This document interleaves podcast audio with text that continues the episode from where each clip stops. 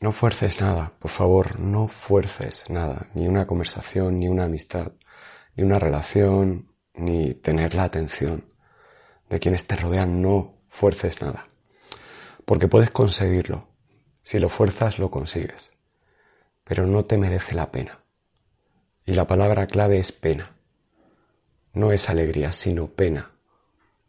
La pena que te da saber que muy dentro de ti tienes muy claro que nada de eso estaría pasando si no fuera porque tú lo fuerzas.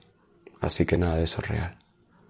Nadie te está dando algo que realmente desea darte, sino algo que tú les obligas a darte.